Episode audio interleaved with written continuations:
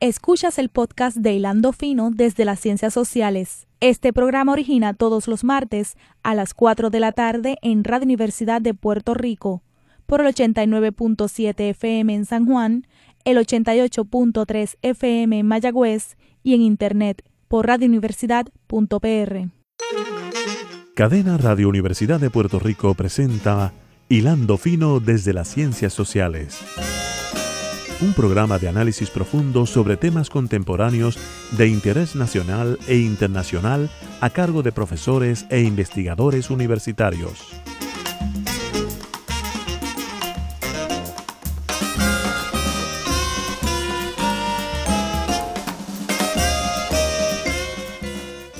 Muy buenas tardes, amigas y amigas de Hilando Fino desde las Ciencias Sociales. Les habla el profesor Javier Colón Morera, como todos los martes a las 4 de la tarde, tratando de traerles temas de interés tanto para los investigadores, los estudiantes, los empleados de la Universidad de Puerto Rico, como para la comunidad en general. Y hoy pues, esperamos tener un programa que, yo, yo creo que estoy bastante seguro que va a ser de, de, de, del interés de todos ustedes. En Hilando Fino hemos discutido el tema de la pandemia eh, desde distintas perspectivas. Hemos hablado de la pandemia desde la perspectiva casi estrictamente médica. Hemos traído especialistas, investigadores que de hecho están investigando en este momento eh, el, tema de, del COVID y la investigación científica con el doctor García Blanco eh, de la Universidad de Texas. Hemos traído epidemiólogos del recinto de ciencias médicas de la Universidad de Puerto Rico, de, nuestra propia facultad, eh, que han traído elementos importantes. Hemos evaluado dimensiones económicas del tema. Estuvo el, el, colega Juan Lara eh, y el colega eh, de la Universidad de Calley, que, que hemos básicamente cubierto muchos flancos, muchos flancos importantes de, de este tema. Pero hoy queremos eh, profundizar en los debates que se han formado dentro de las ciencias sociales eh, sobre la pandemia. Para eso tenemos do, dos distinguidas colegas de la Universidad de Puerto Rico, la doctora Madeline Román, eh, que es se desempeñó por muchos años como profesora del Departamento de Sociología eh, y continúa eh, coordinando el Instituto de Violencia y Complejidad. Y pues Madeline es una socióloga muy reconocida en Puerto Rico, ha publicado varios libros, muchos artículos profesionales, se mantiene eh, en, la, en, la, en la labor de lo que alguna gente llama un intelectual público, escribe columnas de prensa, participa del debate del debate y de las conversaciones, así que estamos muy contentos de tener hoy a esta tarde a Madeline con nosotros. Saludos, Madeline.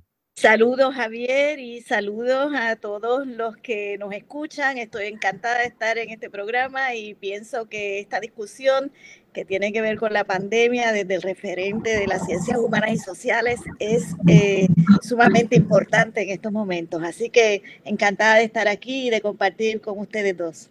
Gracias. Y entonces Sonia Serrano Rivera, es profesora de la Universidad de Puerto Rico, está eh, enseñando en el recinto de Bayamón de la Universidad de Puerto Rico. Eh, Sonia tiene un doctorado en Derecho de la Facultad de Derecho en la Universidad del País Vasco, en España. Eh, y también es graduada de la Escuela de Derecho eh, Eugenio María de Hostos de Mayagüez. Tiene una maestría en Sociología del Departamento de Sociología de la Facultad de Ciencias Sociales, así que tiene una combinación interesantísima ahí para, para los temas que vamos a estar eh, analizando. Saludos y buenas tardes, Sonia. Hola Javier, hola Madeline. Eh, me, me, anima mucho estar esta, esta, bueno, en esta tarde, esta mañana, ¿verdad? Ya la cosa temporal ha cambiado tanto con los tiempos de COVID, ¿verdad? Este, que, porque ciertamente nosotros llevamos tiempo escuchando asuntos eh, médicos, ¿verdad? Todo un, una, un, discurso, un discurso sobre y un, dar, un, dar, cuenta de los asuntos este, médicos. Eh, que son importantísimos, ¿verdad? Eh, y que también nos hacen pensar desde la perspectiva de las ciencias sociales, un poco, ¿verdad? ¿Qué va a pasar? ¿Qué está pasando? Pero también qué va a pasar eh, en eso que algunos ¿verdad? hemos definido como los tiempos post pandemia. Así que espero ¿verdad? que esta discusión sea puntos de partida para, para otras eh, formas de pensar y reflexionar lo que nos está, lo que estamos viviendo, ¿no? Exacto.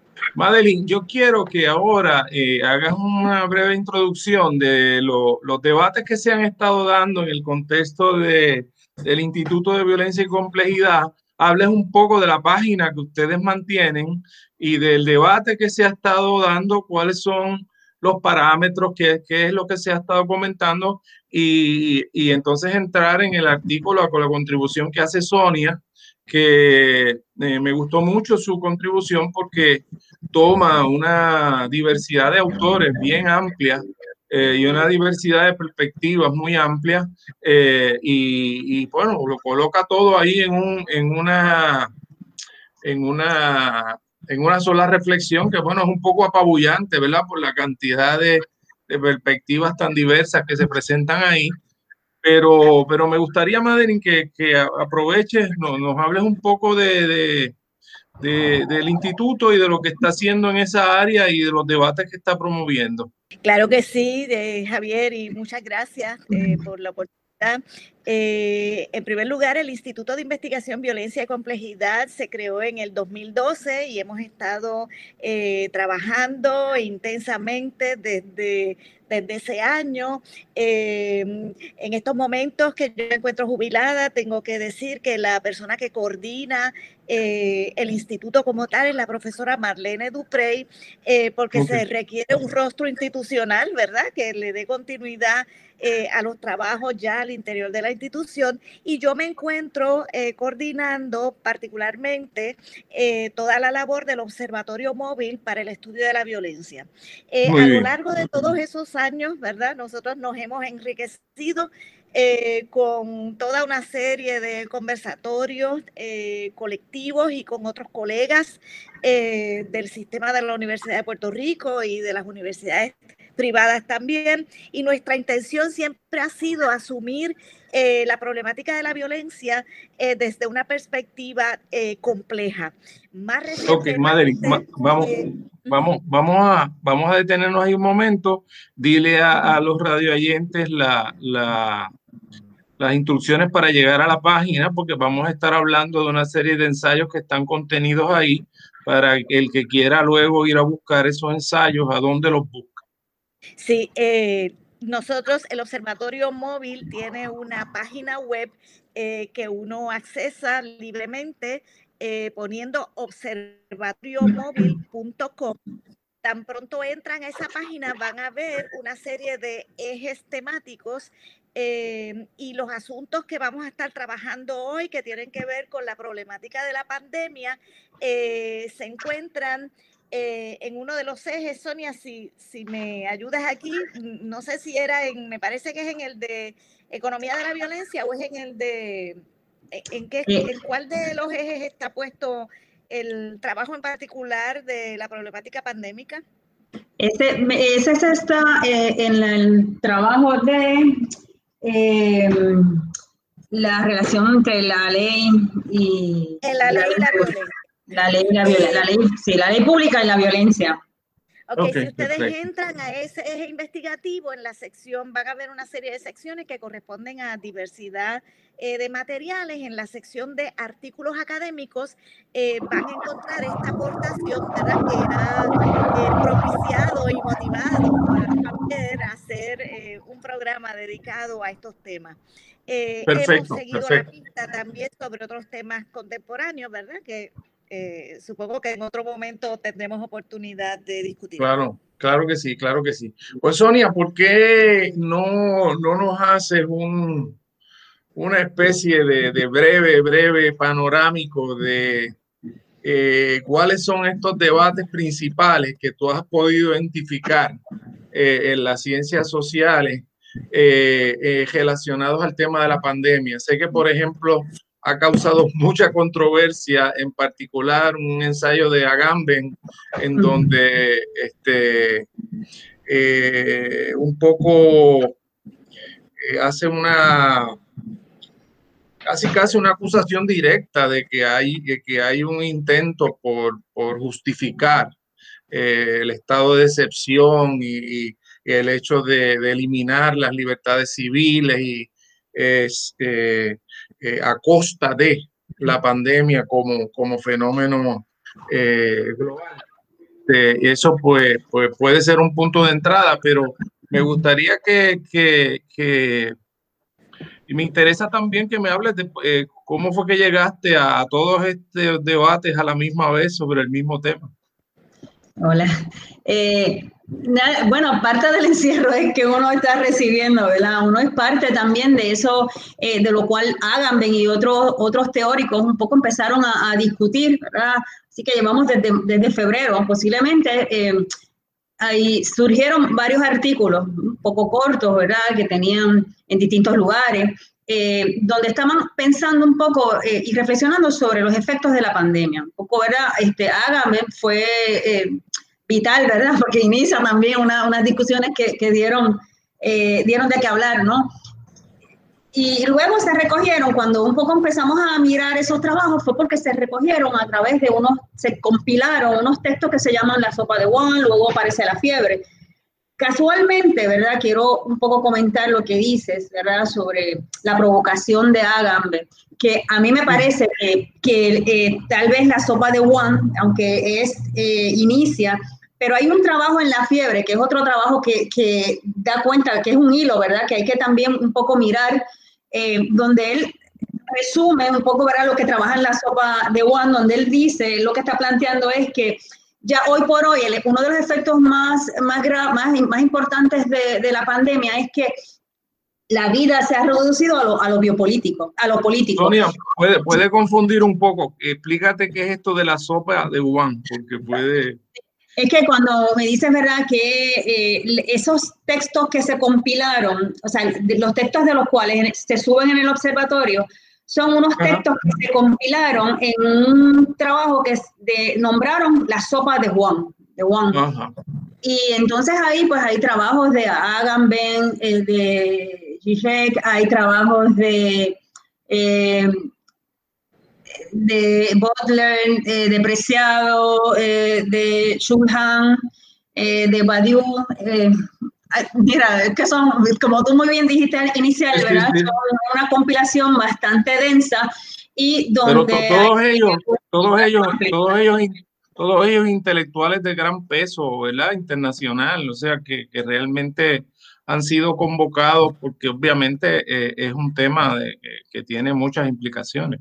Claro y que recogen un poco, ¿verdad?, el asunto. Eh, yo creo que hay unos hilos conductores que son importantes, un poco, ¿verdad?, que, que tienen que ver eh, sobre los efectos que ha producido el, el, COVID. ¿eh?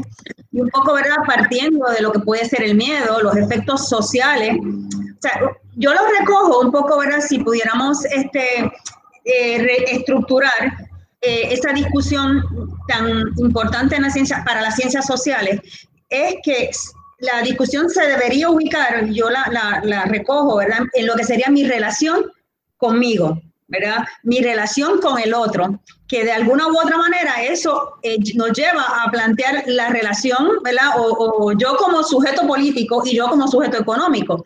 Y por ahí es que vamos un poco a mirar, ¿verdad? Los efectos en lo económico, la precariedad, las transformaciones en el capital, en el trabajo, pero también las transformaciones políticas en términos de de las restricciones o eso que llama Agamben, ¿verdad? Cómo vivimos hoy un estado excepcional en términos de lo que ha sido eh, las limitaciones de los derechos como sujetos políticos. Pero yo lo yo parto, ¿verdad? Un poco, ¿verdad? Mirando los puntos de abordaje de, los distintos trabajos, de lo que sería un poco, ¿verdad? Desde una mirada Foucaultiana, mi relación conmigo, mi relación con, con, el otro, en este tiempo de la pandemia. Déjame preguntarte algo, Sonia, porque me, llamó la atención un comentario muy sincero que tú hiciste en las redes de que eh, te ha resultado difícil, incluso hasta con, familiares, con personas cercanas, eh, plantear el tema de, la preocupación que hay eh, con, las restricciones a la vida social que ha impuesto este tema, el encerramiento y los toques de queda. Y me quedé un poco curioso, Sonia, ¿dónde tú estás en ese debate en este momento? ¿Cómo, cómo, cómo tú estás apreciando en este momento eh, esas restricciones que se, han, que se han colocado y sobre las cuales seguimos, ¿verdad? Este, haciendo nuestra vida social eh, de una forma muy, muy distinta a lo que estábamos acostumbrados. Los que seguimos dando clases, pues ahora damos clases y a veces los estudiantes están eh, prendiendo una cámara y los podemos ver. A veces lo que vemos es la foto de ellos y es una experiencia totalmente distinta. O sea, nos ha cambiado la vida de una forma dramática, nuestras relaciones con nuestros propios familiares, los cumpleaños, las actividades sociales de nuestra propia vida más inmediata se ha afectado. Eh, ¿cómo, ¿cómo, tú estás eh, mirando eso eh, en este momento? ¿Cuál es, ¿Cuál es la evaluación que estás haciendo?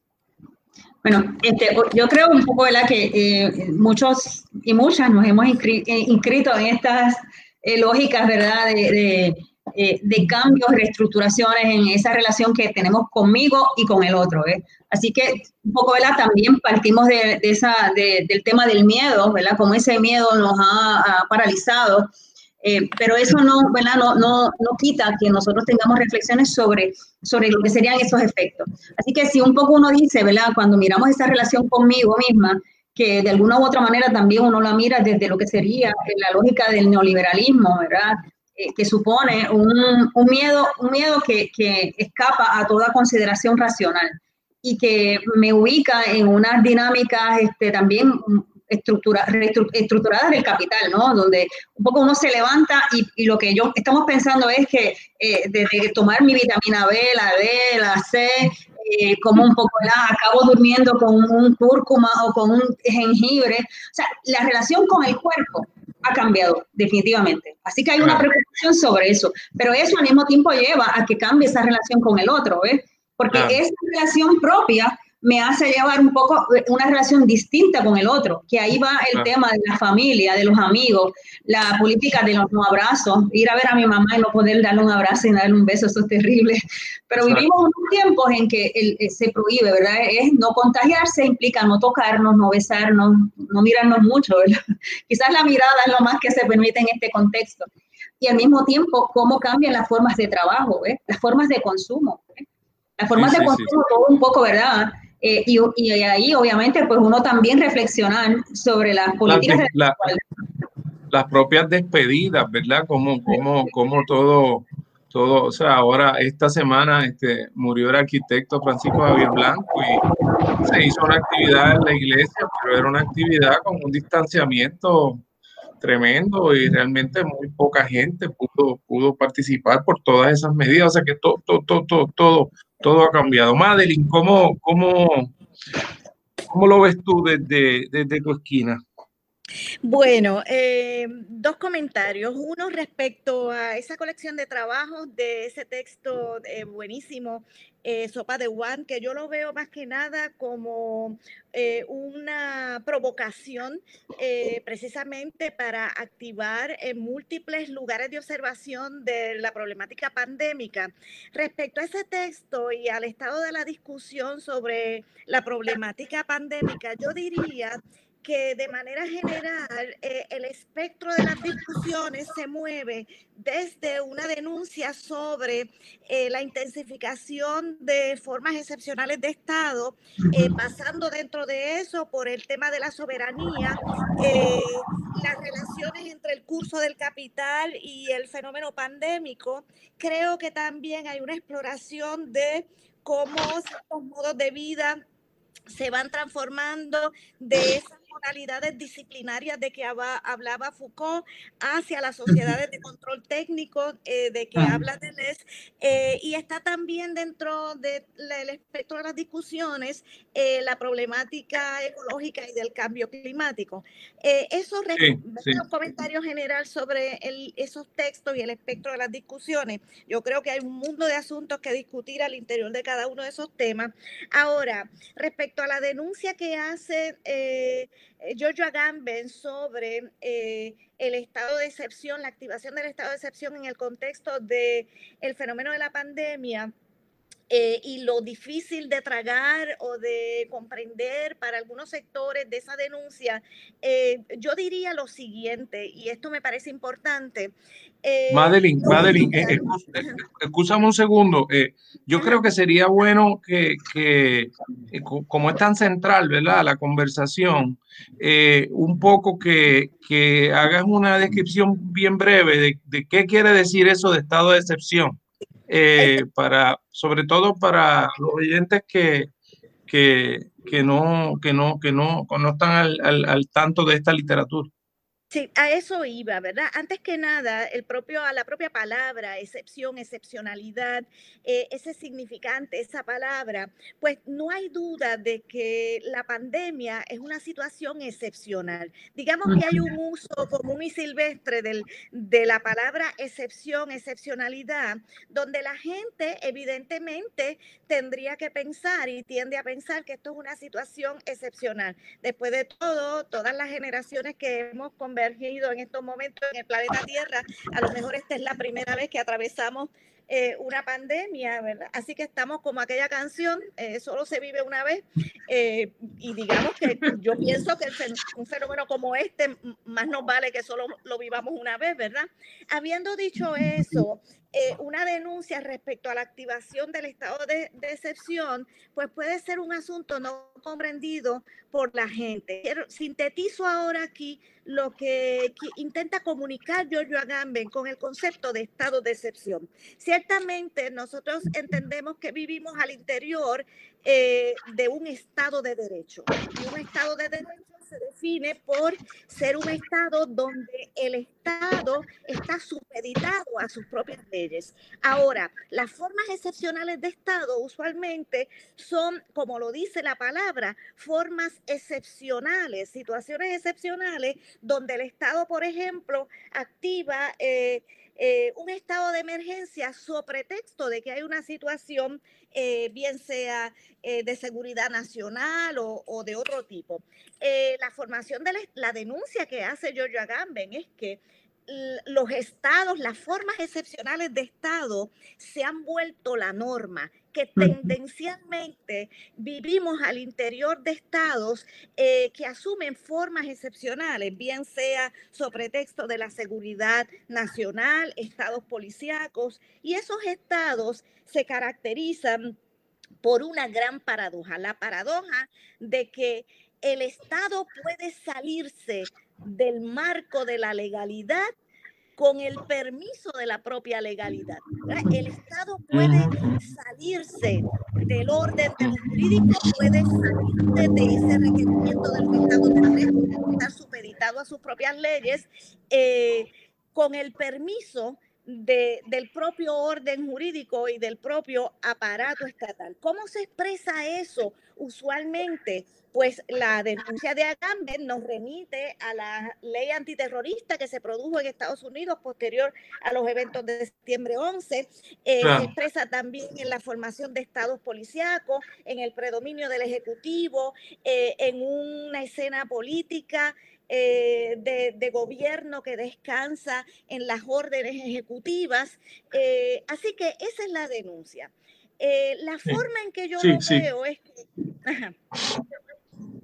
La forma en que yo lo veo me, parece, Madeline, que, que, que estoy me, me, gusta mucho la, la, explicación que has dado, es muy, muy este, vamos, valga la redundancia, muy explicativa. Eh, al mismo tiempo, cuando leo el texto de Sonia, eh, veo que algunos de los, de los enfoques eh, empiezan también a, a, traer elementos que me parecen muy interesantes de tipo geopolítico y de tipo cultural.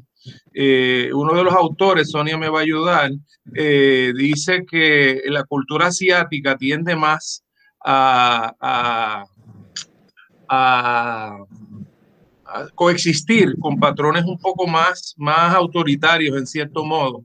Eh, y se está hablando mucho también, Madeline, del tema de, del posible surgimiento de una nueva guerra fría, ¿verdad? Y se empiezan a, a, contrastar eh, modelos, eh, vamos, que geopolíticos, ¿verdad? Porque esa, esa distinción entre Estado y ciudadanía, en el caso chino, pues plantea unas complejidades muy grandes porque en cierto modo los, eh, es, ese distanciamiento y esa zona de autonomía individual es mucho más limitada. y el Estado, pues, entonces creo yo que esto está trayendo una complejidad tremenda porque vemos que Estados eh, con, con, un poder tan grande como el, como el Estado chino para declarar eh, leyes marciales, para sencillamente limitar totalmente el movimiento de la población, eh, han sido al mismo tiempo, contradictoriamente quizá, más eficientes en el manejo de, de, del coronavirus y en este momento China puede decir que ha terminado con el problema. Eh, y que va otra vez a resumir más agresivamente la cuestión económica porque ya puede otra vez reabrir su fábrica, reabrir. Entonces, me parece, me parece interesante que como que ha regresado también con más fuerza la geopolítica a la, a la conversación. Este, porque, porque esas premisas de Estado, sociedad democrática, etcétera, pues son propias de un marco europeo, estadounidense, pero, pero eh, lo, que, lo que la pandemia empieza a revelar es que hay otro mundo allá afuera que está eh, eh, con una cosmovisión que es totalmente distinta y que no, no se predica en, eso, en esos postulados, ¿verdad? Sí. ¿Puedo comentar algo, Javier, sobre eso? Claro.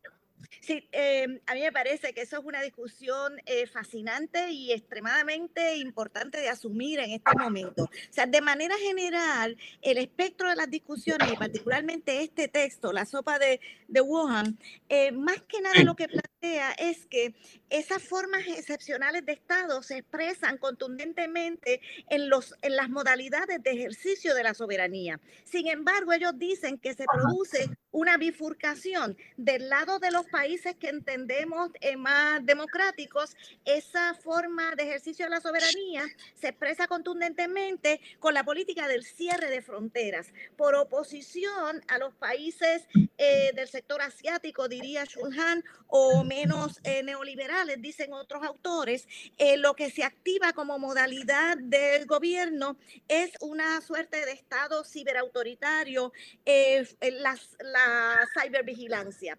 Eh, es interesantísimo lo que ellos plantean respecto a China.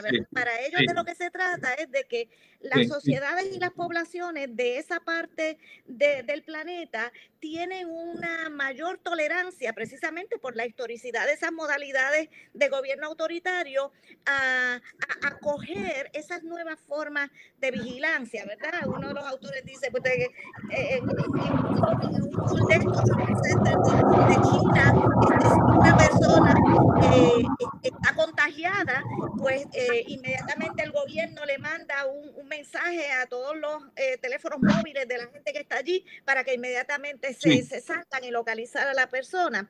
A mí lo que me interesa es que uno de los autores dice, Aquí lo que va a pasar es que China le va a vender el modelo de, vigilancia, de cibervigilancia a, a, las sociedades eh, entre comillas, fueron cobro occidentales. Yo lo veo de otra manera, Javier. Y, claro, claro. Sí, sí, pero, pero es interesante, es interesante porque, porque esa literatura va caminando en esa dirección que te estoy diciendo de una posible nueva guerra fría, en donde se confronten nuevamente distintos modelos de vida social y ahora tú tienes un gobierno chino que puede salir allá afuera a decir, pues mira, yo este, eh, fui efectivo eh, manejando esto, eh, pero además tiene mucho dinero para una serie de proyectos de infraestructura y de... entonces, en ese sentido, es que esto se pone, se pone interesante, ¿verdad? Porque, porque eh, esos son palabras mayores. Hablar de la posibilidad de una nueva guerra fría en el mundo, eh, sabemos que la guerra fría no fue tan fría nada, tuvo mucho, muchos conflictos. Vamos a hacer una pequeña pausa aquí en Hilando Fino y eh, regresamos de inmediato a esta interesante conversación.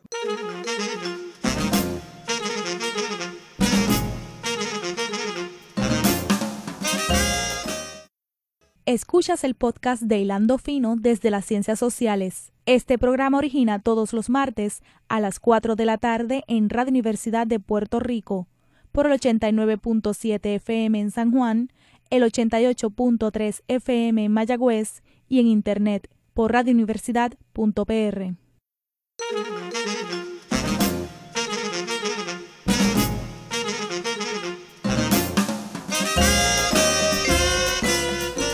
Regresamos amigos a Hilando Fino desde las Ciencias Sociales. Les habla el profesor Javier Colón Morera como todos los martes a las 4 de la tarde, eh, intentando eh, con ustedes eh, plantear temas de interés. Y hoy estamos ciertamente teniendo una conversación muy estimulante con dos colegas de la Universidad de Puerto Rico, la doctora Madeline Román y Sonia Serrano Rivera. Eh, y estamos hablando de los trabajos, los debates que está auspiciando el Instituto de Violencia y Complejidad que dirige la colega Marlene Duprey eh, y del cual eh, coordina el Observatorio Móvil, la, la colega Madeline Romano. Y en la primera parte estábamos discutiendo cómo ha habido todo un debate en las ciencias sociales sobre el llamado estado de excepción y hasta qué punto se ha utilizado de excusa eh, la, la, crisis eh, tan profunda para seguir profundizando tendencias que ya estaban en camino para aumentar el control de, de los estados eh, en la vida de los ciudadanos. Y Madeline traía como en el caso del modelo de, algunos países asiáticos, China en particular, eh, una gran tendencia a recopilar cada vez más datos sobre el ciudadano que compra, lo que no compra, dónde estuvo, cuándo no estuvo, cuándo se infectó, cuándo llegó a este sitio, cuándo llegó al otro, y le permite al Estado una, un nivel de intervención muy grande. Sonia, ¿cómo, cómo, cómo, cómo este, tú, tratando, de iluminar lo que, lo que planteaba Madeline, ¿verdad? este, que sobre todo toma un poco el trabajo de, de Chulhan y el de Agamben. Este, el, el, instituto ahora tiene un encuentro eh, sobre el estado actual de la democracia y un poco a partir de estos trabajos uno ha estado eh, mirando, ¿verdad? revisando el trabajo eh, de el odio a la democracia de Rancière y a mí me parece interesante que lo que, están, lo que estaba discutiendo Madeline ahora eh, tiene un poco, le encuentro unas pistas al trabajo de odio a la democracia, donde hay una, ha habido o sea, una reflexión en términos si la democracia se, se, se apuntó, ¿verdad? Eh, sobre el, tema de cómo, cómo se abonó y cómo fue el triunfo o ha sido el triunfo de los derechos individuales, ¿verdad? Eh, entonces, vamos a ver un poco, ¿verdad? Cómo esta discusión, un poco, ¿verdad? Que Churhan la trae, eh, cómo han triunfado posiblemente los estados que hemos definido como los más totalitarios, que de alguna u otra manera tienen una, una, una preocupación, un dar cuenta más por lo colectivo, vis a vis la democracia, por esa, ese desenfreno por lo individual. Entonces ahí encontramos un choque, ¿ves? que definitivamente me parece que nos tiene que hacer repensar sobre ese sujeto político, ¿ves? Pero al mismo tiempo nos tiene que hacer repensar sobre eh, eh, los derechos individuales en aras de lo colectivo. Un poco eh, que, es decir, un poco, ¿verdad? Cuando dice cómo se mira esa Europa que siempre ha tenido, ha apostado a las fronteras abiertas, y un poco la reflexión ahora, ¿verdad? Que puede ir para, puede ser como dice Madeleine, paradojal, tirar para todos lados, ¿ves? Porque eso por algún lado pudiera eh, manifestarse todas unas políticas muy xenofóbicas, ¿verdad? Eh, porque está planteado el miedo al otro, ¿verdad? Esas políticas de, inmunidad, pero el, el, también se ha planteado el exceso, y eso uno lo escucha, el exceso individual, eso uno lo escucha en la discusión nuestra, en la discusión cotidiana, ¿ves? ¿Cómo se tramita? Que la gente dice, bueno, es responsabilidad del individuo, eh, quédate en tu casa, eh, reinvéntate, ¿ves? Que un poco, ¿verdad? Es decir, eh, a mi modo de ver, ¿verdad? Está triunfando el, el, ese biopoder, ¿verdad? Inscrito en el cuerpo humano, ¿verdad? En el, sujeto. Eh, y, lo, y, lo, vemos en, en, cómo tramitamos esos discursos, ¿verdad? Eh, esos discursos que pueden ser morales, éticos, ¿verdad? Algunos, pero ciertamente preocupaciones sociales. esa, el quédate en tu casa, las responsabilidades del uno es cierren los chinchorros, que yo igual, yo creo que estamos de acuerdo, ¿verdad? Hay una situación eh, de salud impresionante, ¿verdad? Eh, lo que digo es un poco, ¿verdad? Es qué efectos va a traer eh, lo que sería esas, inscribirnos en unas políticas que de alguna u otra manera están aperturando eh, todos eh, unos espacios totalitarios, ¿ves? Totalitarios, porque la reflexión, si bien es cierto, es decir, cómo los estados que tienen más control sobre la población han triunfado, ¿ves? Eso junto a que, junto al desarrollo de una tecnología, que también nos inscribimos, ¿ves? En ese uso de la tecnología. O sea, todo lo estamos haciendo a través de la tecnología. O sea, nosotros nos levantamos, nos estamos con la tecnología, nos estamos mirando, nos estamos mirando a través de la tecnología. Y eso asume también un poder eh, muy particular sobre, sobre la vida humana, sobre el cuerpo, ¿verdad? Sobre los derechos políticos, sobre las libertades. O sea, que por un lado tenemos lo que llamamos el Estado totalitario, pero también es cómo esos estados totalitarios o cómo esa llamada democracia eh, apuntan a, una reestructuración de todos los espacios sociales a través de la tecnología. Y por otro lado, un poco, como me dice que habláramos de lo que quisiéramos, pero me parece también importante que nos abre la puerta para mirar eh, cómo se está reestructurando el capital. Así que ciertamente uno escucha a los economistas que hablamos de la crisis, ellos hablan de la crisis económica y hay todo Un, un, un, temor también en lo económico, pero por otro lado, ¿verdad? Hay teóricos que ya nos dicen, mira, esto se va a disparar, ¿verdad? Aquí un poco, ¿verdad? Harvey, no, por ejemplo, nos plantea, aquí hay una forma en que ese capital se está reestructurando se está reestructurando no de manera igual para los países, ¿ves? Y eso lo sabemos un poco, ¿verdad? Eh, porque un poco, ¿verdad? Ahí da cuenta también de la, la, cuestión geopolítica también, es cómo, ¿verdad? Que, cómo cada país se incorpora en estas nuevas formas de reestructuración del capital, que es, a partir de la digitalización, del uso tecnológico, de las redes, ¿verdad? Déjame, déjame eh, eh, entrar aquí, eh, quiero, quiero plantearle algo a Madeline, a ver cómo, cómo me reacciona. Eh, también aquí, Madeline, entiendo yo que ha habido como una especie de cortocircuito, ¿verdad? Porque aunque sabemos que en el caso de Estados Unidos en particular, la tendencia de Trump como gobernante ha sido este, bastante autoritaria en muchos aspectos pero él eh, eh, reivindica mucho eh, este individualismo extremo que a veces manifiesta la sociedad americana y que ha convertido en un issue ideológico, por ejemplo, el uso de la máscara. y de pronto, pues los republicanos no usan máscara y los demócratas sí usan máscara. Este, y de pronto, algunos epidemiólogos y científicos son héroes de, de la izquierda y son este eh, objeto de burla de, la derecha.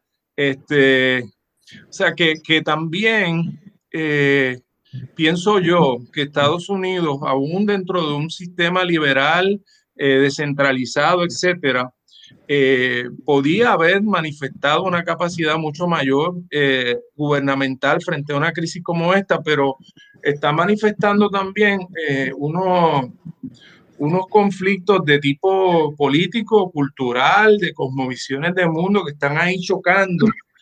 Eh, y también como que plantean este, un, reto que, que, es este, eh, importante, ¿verdad? Porque desde la perspectiva propiamente del estado de excepción, pues podemos decir que Estados Unidos como país federado, pues ha habido mucha más diversidad, ¿verdad? Cada estado pues ha decidido más o menos lo que, lo que, lo que, lo que quiere hacer y el gobierno federal, eh, pues más que nada ha estado ahí este, impulsando la reapertura económica, más que nada, ¿verdad? Este, pero, entonces tiene 210 mil muertos al día de hoy, ¿verdad? Entonces, eh, eh, que es, un, es una forma de, de administrar ese, esas relaciones capitalistas que, que, al final del día eh, pueden terminar este, creándole más problemas económicos a ese país. No sé si, si quieres comentar algo de esto. Claro que sí, ese es otro tema fascinante, ¿verdad? Y hay, y hay muchísimas ramas en, en, ese árbol. En primer lugar, yo creo que eh, me parece que en Estados Unidos lo que, lo que se ha activado es eh, un, ¿verdad? una modalidad de eh, populismo autoritario eh, revestido también con una suerte de individualismo atroz eh, pero que no, no, tiene otro referente mayor que no sea, como dice Judith Butler, eh, la, la, separación entre, entre las vidas que importan, qué vidas son susceptibles de ser cuidadas, merecen ser cuidadas, versus las vidas que no importan o que son destinadas al, al sacrificio. Ciertamente en Estados Unidos, la gran mayoría de las personas que han muerto han sido precisamente toda esa serie de sectores poblacionales, sectores más vulnerables, subordinados, eh, eh, que están al frente principalmente de, de, dos instancias, ¿verdad? Todo lo que tiene que ver con el cuidado de los enfermos en los hospitales y con lo que algunos de los autores llaman la industria de los abastecimientos, es gente en los supermercados, eh, que tienen que darle el frente porque no tienen el privilegio de poderse quedar trabajando online en sus casas. Ahora, eh, ¿Cómo esto se tramita por la vía del debate de las mascarillas, el drama de las mascarillas? Es interesantísimo porque lo, lo que hay allí, por un lado, es ciertamente modalidades eh, de, de estado de excepción, populismos autoritarios, donde convergen una diversidad de sectores, supremacismo blanco, eh, sectores religiosos, conservadores, que se amparan paradójicamente en un imaginario jurídico eh, neoliberal, eh, en un imaginario jurídico eh, de, ¿verdad? Que donde legitima la propia constitución de, de, Estados Unidos. A mí nunca se me olvida el, el lío que se formó en el aeropuerto aquí eh, en, en, Luis Muñoz Marín eh, con, con, unos eh, afroamericanos y que no querían ponerse la mascarilla. Y yo estuve atenta a lo que la mujer decía. ¿Y qué decía la mujer? Dice, this is United States, this is not Cuba. Yo tengo el derecho de no ponerme la mascarilla, la constitución me ampara y además dijo claramente, and this is a US territory. En otras palabras, mando yo y no ustedes, y no va a haber quien me haga poner la mascarilla. Lo interesante para mí es que es una, es un discurso, ciertamente, ¿verdad? Eh, que activa esa modalidad autoritaria, embadurnado, vamos a decirlo así, de, de, lo que sería, ¿verdad? El imaginario eh, jurídico constitucionalista, eh, amparado en la tradición, el Estado no puede intervenir eh, con lo Exacto. que yo hago eh, con, con mi cuerpo. Ahora, a mi modo de ver, eh, todo este trámite de la pandemia, y eso coincido con uno de los autores, Paul Preciado, que dice que no es que esto haya activado, el estado de excepción ya estaba allí. Estaba allí. Y más que nada lo que, lo que esto ha hecho es eh, extender e intensificar formas de dominación política, en este caso, que son tramitadas vía la modalidad del estado de excepción. Se han identificadas y se han alimentado también de algo que está puesto con una tendencia generalizada y paso fue la preocupación mayor de Jacques Derrida antes de morir, ¿verdad? El, el, coqueteo, que ya no es coqueteo, ¿verdad? De los estados contemporáneos con el fascismo. Uno de los autores dice, lo, lo que pasa es que todo esto se monta eh, en el contexto de lo que ha sido un auge de un él lo llama, ¿verdad? Eh, eh, Sibeki, fascismo social difuso, fascismo social difuso que se expresa en una extrema virulencia contra unos sectores poblacionales que son precisamente esos sectores que Judith Butler eh, nombra como, como las vidas que no importan. Así que es un drama político ciertamente complejo, eh, donde eh, emerge, cada, a cada rato emerge un polo discursivo que uno tiene que acomodar dentro de este rompecabezas, ¿verdad? Para, para de alguna manera... Sí, sí, sí, estoy de acuerdo, madre, estoy de acuerdo. Oye, y yo creo, Sonia, que en el caso nuestro, en particular de Puerto Rico, estas contradicciones yo creo que en, en cierto modo son, son más profundas, ¿verdad?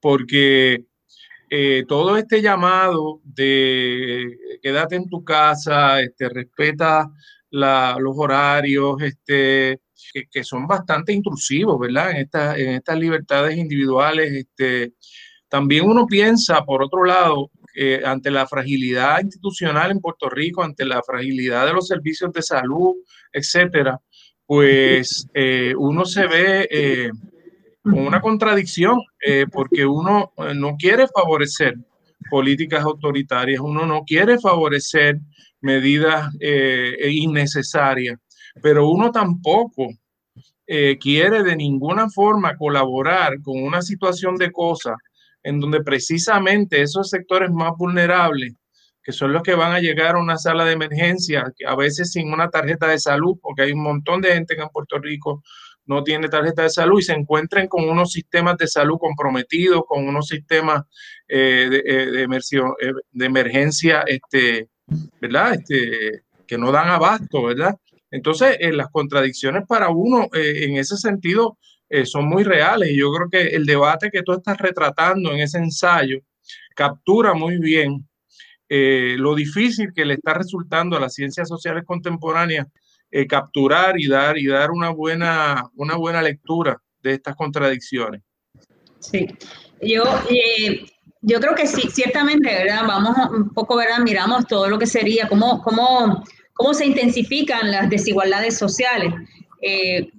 y un poco aquí, ¿verdad? Se matizan un poco, ¿verdad? Tomo como referente también en Italia, ¿verdad? Donde en algún momento los médicos decidían que había poblaciones de envejecientes que tenían que morir, o sea, era mandarlo a la casa a morir. Así que esa, ese debate está. En el caso nuestro, un poco, ¿verdad? También tendríamos que reconocer que la situación es muy vulnerable. Eh, siempre está sobre el, en, el discurso eh, que no podemos eh, saturar los hospitales, ¿ves? Así que esa advertencia está, y hay un elemento discursivo ahí bien importante, ¿ves? Y que nosotros lo inscribimos porque eso a mí me da terror, ¿ves? Porque sabemos la vulnerabilidad del sistema, así que un poco uno ni pensar. Eh, así que eh, yo creo que eso, esa parte es importante. Y, obviamente en términos de las desigualdades sociales, yo, yo creo que muchos de esos trabajos también nos han, nos han reconocido que el, ese discurso del, del, del, sujeto empresario, un poco, ¿verdad? Tú dices en Puerto Rico que aquí cada vez eh, aumenta el trabajo precario, ¿verdad? O el trabajo por, por, por, por cuenta de sí, ¿no? Y ese trabajo se puso en tela de juicio porque los sectores más más vulnerables, ¿verdad? Tenemos un poco, ¿verdad? En ese panorama tenemos las personas que estaban un poco, ¿verdad? Que están al margen del trabajo, ¿eh? al margen del trabajo por, por tiempo. Pero también tenemos sectores que dependen del trabajo de sí, ¿ves? De su oficina, del servicio que ofrecen, del negocio que tienen, del restaurancito. Y esos negocios han sido cerrados, ¿ves? Esos negocios han sido un poco, ¿verdad? Es decir, reconocer la dificultad económica de un montón de, de personas que han quedado en el desamparo, ¿ves? Y eso genera todo, también profundiza la precariedad y las desigualdades sociales. Que en ese mismo bote yo un poco pongo en la reflexión el tema del género, ¿ves? Cómo las mujeres, sobre todo, ¿verdad? Hay cantidad de mujeres que, que están, ¿verdad? O estamos en una condición todavía más vulnerable, todavía más precarizada porque un poco dentro de ese espacio ¿verdad? y tiempo que uno dice es lo mismo, ¿ves? Porque tú puedes estar trabajando casi por horas, ¿ves? Igual puedes trabajar en la madrugada, que puedes trabajar en el día, o sea, es que es decir un poco, el tiempo ha cambiado completamente. Hay momentos que uno no sabe ni el día que es, ¿ves? Porque todos parecen iguales. y eso intensifica la jornada de trabajo, eso hace que la gente esté trabajando todo el tiempo eh, y eso me parece, ¿verdad?, que hay, hay un problema ahí en términos de, de, una extracción de valor, eh, de una precarización, de un trabajo que no se remunera, pero también de una explotación que la vamos a ver sobre todo en términos de las mujeres. Mujeres que están trabajando en la casa, que tienen que atender a sus hijos y darle educación a sus hijos, prepararse los alimentos y bregar con todos los asuntos de la casa. Y eso a mí me parece terrible. ¿Eh? Porque de, de, manera, o un poco, ¿verdad? Que no solamente genera todas unas una, unas diferencias, ¿verdad? Una, una, una, separación más en lo que sería la, la, desigualdad social, económica. Oye, pero que también la desigualdad de género, ¿eh? y, no hemos hablado, y no hemos hablado de específicamente de un tema que es central, ¿verdad? Me parece a mí en todo esta, en todo este elemento que es eh, cómo, cómo regresamos a un, a un contexto en donde la educación pública casi casi se convierte en una tarea eh, familiar y deja de ser eh, agenciada del Estado. Estaba leyendo eh, un artículo sobre Suecia y muy interesante, un artículo de Economist, dice que Suecia hace unas políticas diferenciadas y privilegia la, la, apertura de escuelas porque entiende que el daño psicológico a los niños de no ir a la escuela es tan grande que, que se deben tomar medidas para, para restringir el movimiento del resto de la población, pero no de los niños. Eh, me parece una, una, reflexión que en Puerto Rico no, no hemos tenido realmente. Eh, y tenemos en este momento ya este, un periodo largo de tiempo decenas de miles de niños que están este, coartados de su, de su interacción básica, humana, de, estar con otros niños, de, de, tener los procesos de socialización propios de lo que es, de lo que es una escuela, ¿verdad? Este, ¿qué, ¿Qué tienes que decir sobre eso, Madeline? Bueno, eh, otro tema fascinante, definitivamente. Aquí vamos de un tema a otro que no se acaba, es mucha tela para cortar. Eh, ciertamente yo quiero decir en primer lugar que si la pandemia eh, lo podemos catalogar como un fenómeno excepcional en el plano global, ciertamente la singularidad en Puerto, de Puerto Rico es todavía mayor, lo hace más eh, excepcional en el sentido de que eh, forma parte de una saga, ¿verdad? La saga continúa, una saga que comenzó con la crisis económica, el problema de la deuda, los huracanes, la problemática sísmica eh, y ahora la pandemia. Entonces hay un elemento también que no podemos dejar de lado, que es un efecto de agotamiento y de aturdimiento que produce tantos fenómenos juntos y tantos fenómenos dislocantes. Ciertamente, eh, lo que quiero traer también es que para mí está el manejo eh, político, gubernamental de la pandemia, también hay que seguirle la pista teniendo en cuenta lo, esa transición de, de, de, que habla de les, de las formas disciplinarias a, a las sociedades de control técnico. Él lo dice claramente en su ensayo por data a las sociedades de control. Dice, el, el, hospital es sustituido por eh, el, el, internamiento domiciliario. Eh, la escuela es sustituida por el llamado homeschooling, eh, las prisiones por eh, las alternativas eh, al encarcelamiento. y yo creo que en ese sentido, no es solamente las formas excepcionales de Estado, sino que es que efectivamente la pandemia coincide con el tránsito hacia las sociedades de control técnico. Toda la cuestión del fenómeno educativo es extremadamente complejo. Yo soy de las que pienso que no hay nada que sustituya la presencia. Y en el caso de la problemática este, pedagógica, eh, a mí me parece que hay un elemento que tiene que ver con la mirada eh, y la mirada presencial que es crucial en el proceso de enseñanza, eh, que no puede ser sustituida por la pantalla o por el screen. Eh, en otras palabras, que para mí eh, la mirada eh, y esa interacción presencial maestro-estudiante, particularmente los niños pequeños, cuyos lapsos de atención no son los mismos que, que los de las personas adultas, eh, es crucial. Hay un dilema, para mí esto es un dilema eh, enorme porque, porque estoy diciendo esto, pero al mismo tiempo no favorezco que se abran las escuelas. Y a propósito de lo que usted, tú, tú estabas trayendo, Javier, Sonia también. O sea, no, no toda no todo mandato que emana del gobierno puede ser satanizado. Vivimos en una paradoja, porque, claro, porque claro. ciertamente eh, eh, no todas las medidas pueden decirse que, que, bueno, esta es la paradoja, forma parte de esas modalidades excepcionales, eh, pero al mismo tiempo si no las cumples estás en peligro de vida. Así que yo creo que eh, es difícil. Madeline, Madeline, este, déjame, déjame permitirle a, a Sonia que, que, Claro que sí. sí, porque estamos ya en los últimos minutos. Este, lamentablemente el tiempo se va, se va volando. Sonia, nos queda poco tiempo. Quería saber si querías hacer un pensamiento final. Mira, este, en relación a las transformaciones y la, cómo se está reestructurando la vida misma, ¿verdad? El trabajo, las formas de el, la, la, educación.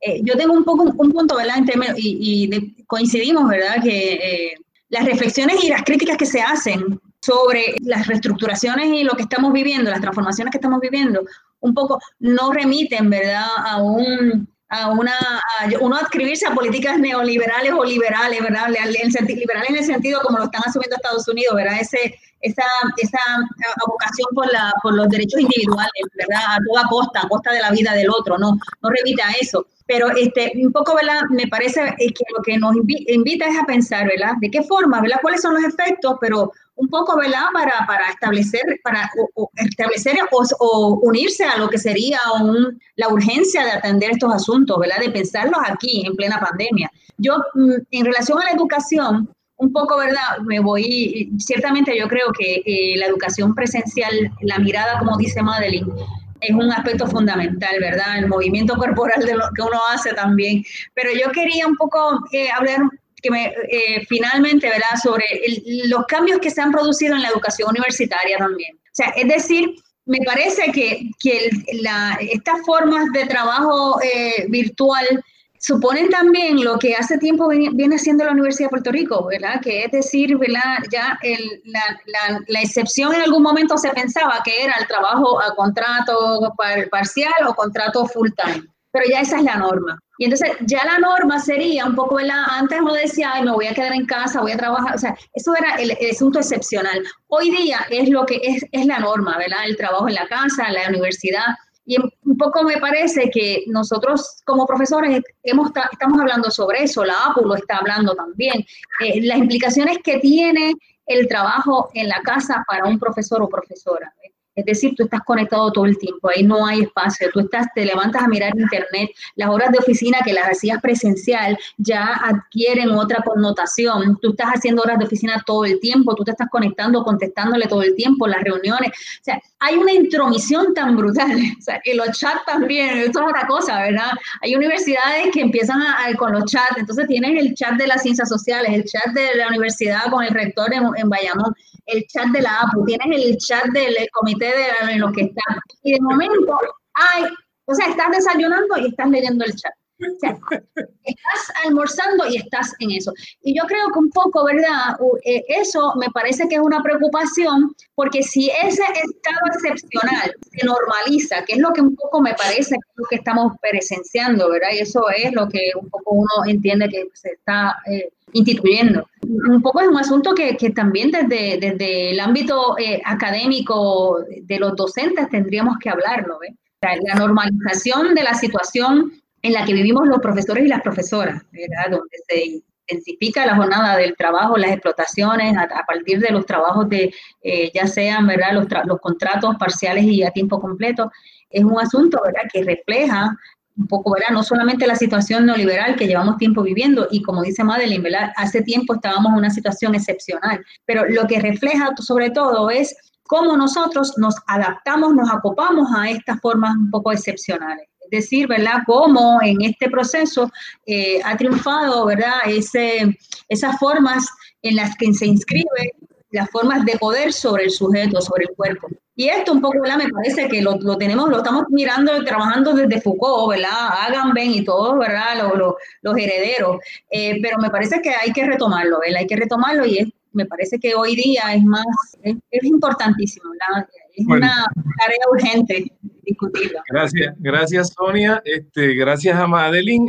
Madeline, como tú señalaste varias veces en el programa, pues este, hemos puesto varios temas y algunos solo los pudimos arañar, pero, pero estoy muy contento de que hayamos podido tener esta conversación y, y espero que no sea la última para, para seguir profundizando en esta, en esta época que nos ha tocado vivir. Así que le agradecemos a ambas su, su participación y, y a los amigos de Irlando Fino, pues será entonces hasta la próxima semana, el próximo martes a las 4 de la tarde.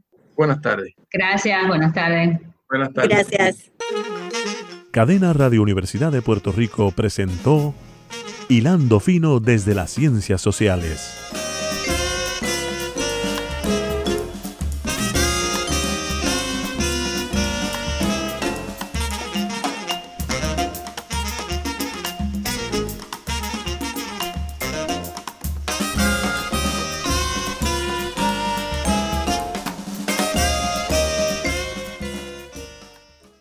Escuchaste el podcast de Hilando Fino desde las Ciencias Sociales. Este programa origina todos los martes a las 4 de la tarde en Radio Universidad de Puerto Rico por el 89.7 FM en San Juan, el 88.3 FM en Mayagüez y en Internet por radiouniversidad.pr.